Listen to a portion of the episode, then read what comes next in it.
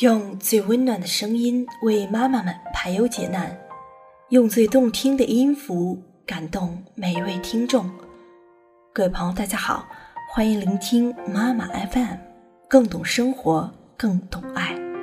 我是小艾，今天要跟大家分享的这篇文章是来自于四毛的《暗恋你是我这辈子最美好的事情》。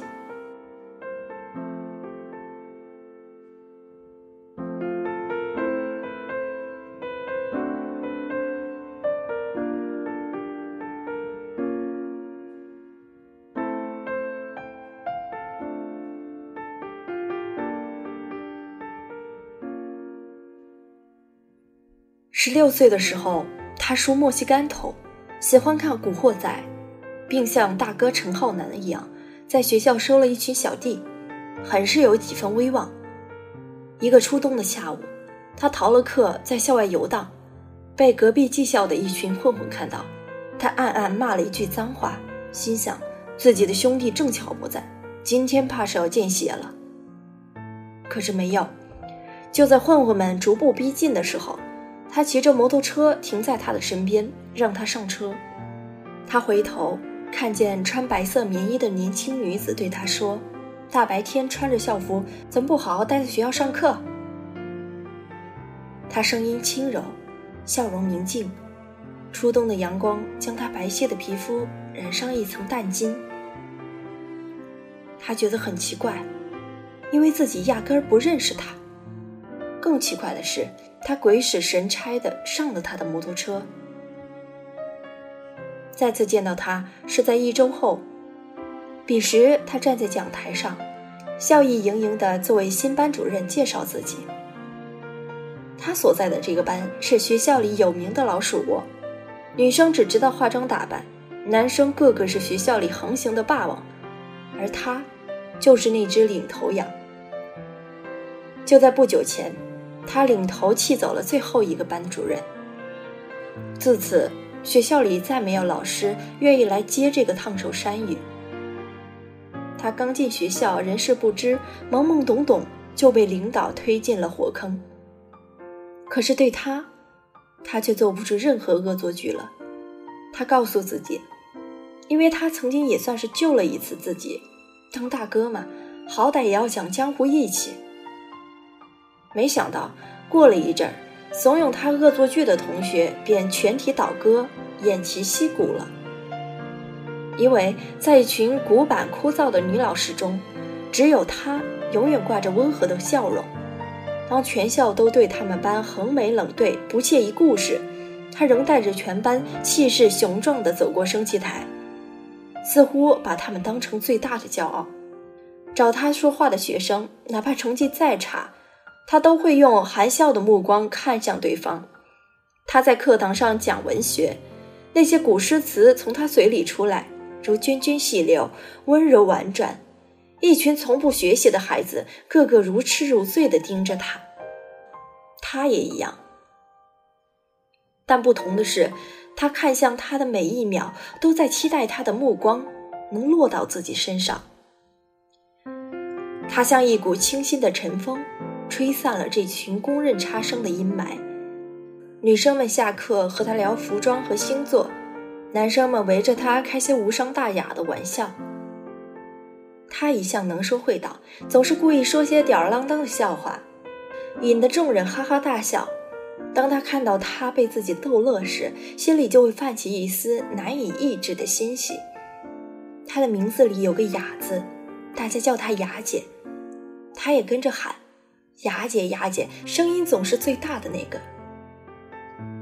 有一天下午，他和班上的男生在操场上打篮球，突然听到他叫了自己的名字，看见正从操场路过的他，笑着对他说：“篮球打得不错，很帅哦。”他瞬间觉得甜蜜漫过心间。也是那段时间起，他看金庸小说，想的不再是什么盖世英雄、剑影刀光。他看到小说里杨过感叹：“十年生死两茫茫，不思量，自难忘。”又望一眼讲台上的他，终于明白，如果杨过没有遇到小龙女，那他永远不会成为一个铁骨柔情的真正的大侠。他真的收敛了很多，旷课、迟到、打架，统统成为过去，有那么几分金盆洗手的意思。可是和技校混混的仇怨不是一天两天，收到对方的挑战书时，他还是带着一帮兄弟去迎战了。在那种热血的年纪，这叫做男子汉的光荣而战。没想到对方是有备而来，他自己做掩护，让兄弟逃跑。打完架，他带着满身的伤和血，不知道该去哪儿。他打了他的电话，他很快就来接他了。看到他的样子，又震惊又担忧。用摩托车载着他去医院的路上，他一句话也不说。他为了打破僵住的气氛，故意说些逗乐的话。倒视镜中，他的表情却始终阴沉。他有点后悔。自己破坏了他本该清闲的周末。他带他去医院上药，医生说额头得缝两针，最好还是检查一下有没有脑震荡。他一听眼睛就红了，用严肃的语气教育他，再怎么也不能去打架。缝针的时候，医生偷偷对他说：“你看你姐姐多关心你，可别打架了。你看她都急哭了。”他居然哭了，是为自己而哭。那一刻，他心里又甜蜜，又愧疚，又高兴，又哀伤，说不出来是什么滋味儿。他的眼泪让他坚信自己在他心里有着凌驾于他人的地位。小龙女用了十六年，终于等到杨过来找她，而他希望他也能等他。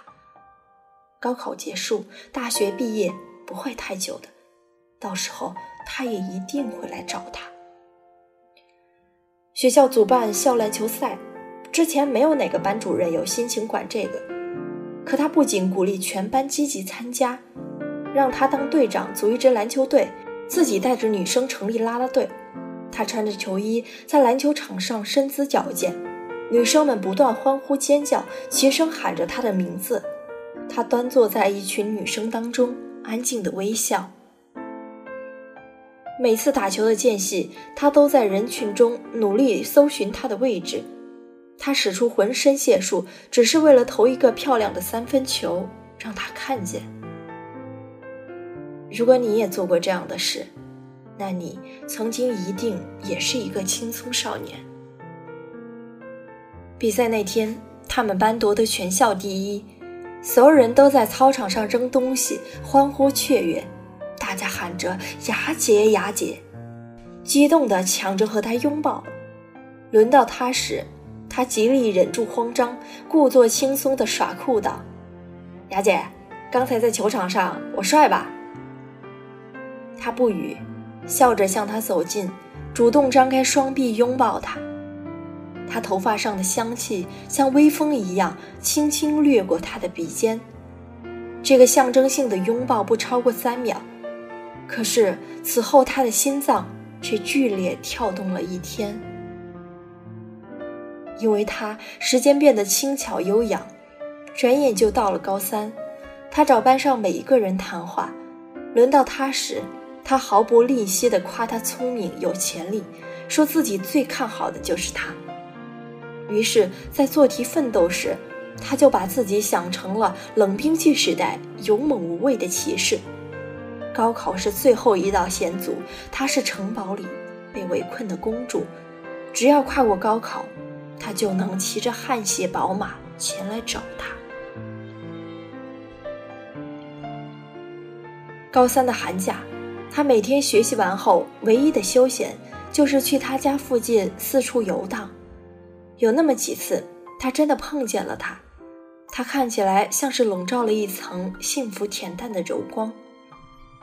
直到那一天，他穿着白色棉衣，和第一次见到他时差不多的样子，手臂挽着一个男人，男人推着推车，他时而把头搭在男人的肩上撒娇，一副小鸟依人的样子，而不再是平日里的亲切大姐姐的模样。你人生中是什么时候第一次喝得酩酊大醉？又是什么时候第一次想要痛哭流泪？对他而言，这两个第一次都发生在那一天。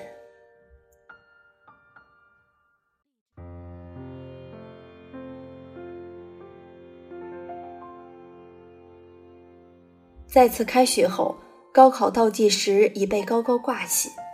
他不再回家，而是住在学校的单身公寓，陪着他们这帮孩子共同进退。他的成绩突飞猛进。有一天，他把他叫到办公室，惊喜地告诉他说：“年级主任在尖子班给他留了一个名额。”他拒绝了，直白地表示不屑。他注意到他疲倦的神态，还关切地让他劳逸结合，注意休息。他好想告诉他，这疲倦。并不是因为学习压力呀。不管他的心历经了怎样的沉沉浮浮，高考俨然越来越逼近了。他的头发变长，被扎成了一个清爽的马尾，和班上那些努力读书的女生一样。每天放学后，他的办公室都人满为患，挤满了问问题的学生。他怕太晚了食堂会关门，便早早买好饭，趁人多时偷偷放在他办公室的窗台上。南方的夏季湿热漫长，他某次上课时无意透露公寓靠近小树林，学校小店的蚊香大概是盗版，害他天天造福蚊子。他偷偷记住，当天他就逃课打车去附近最大的超市，选了十几种不同的驱蚊产品，装满了一整个箱子。趁午休时间放在他的宿舍外面。第二天，他在班上说：“不知道是哪位同学这么关心老师，送了这么多蚊香，这下用到明年也用不完了。”他紧张地握了握拳头，看着讲台上笑眯眯的他，既希望他猜出是他，又希望他永远不知道。这种隐秘、曲折、青涩、矛盾的少年情怀。在他这一生中，只有这一次，所以才弥足珍贵，所以才难以忘怀。这些都是他后来才懂得的。那么，后来的后来呢？再没有后来了。他走进高考考场，他被名校录取，他离开城市去了遥远的地方。他恋爱、毕业、工作、创业、结婚，有了小孩。他在这浑浊的人世清醒的活着，平凡的幸福，认真的向上。高三那年的暑假，他在举行婚礼的前一个月意外去世。他去了他的灵堂，黑白照上他仍旧素净淡雅。那时他二十八岁。从此以后的每一天，无论他是十八岁、二十八岁、三十八岁，还是四十八岁。他，都将永远二十八岁。十年生死两茫茫，不思量，自难忘。他二十八岁那年想起他的时候，心想：原来十年生死两茫茫，说的是这个意思呀。骑士赶来了，公主却不见了。他的青春在那一天终结。他将永远怀念他。